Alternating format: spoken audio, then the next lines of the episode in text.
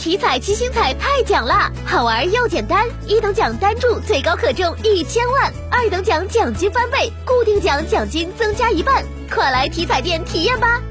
中国体育彩票。在爱孩子这件事儿上，很多家长都十分舍得花钱。从儿童牛奶到儿童水饺，凡是与儿童相关的产品，很多都被家长放入了购物车。那么，这些打着儿童旗号的食品，真的更适合孩子的成长发育吗？我们来看记者的报道。在江苏省南京市鼓楼区几家大型商超的冷冻食品柜台前，记者发现，这里的不少商品都被打上了儿童的标签。还有着颇受儿童喜爱的卡通图案包装，不过儿童版的商品价格基本都比普通的要贵一些。以一款三百二十克儿童花卷为例，售价在二十二点八元。规格比较小，对，这它主要的消费群体都是儿童，没有说出具什么样的标准说不能够做儿童类的。哦。等到如果是国家有了这个标准之后，我们肯定会改。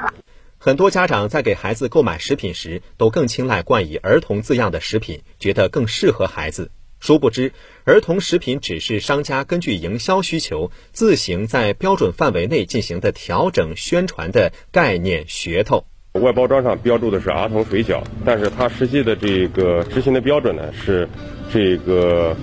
那个叫速冻面米与调制品的标准，它是不分这个儿童和成人的啊，成人的标准也是这个标准。所以我们在购买这个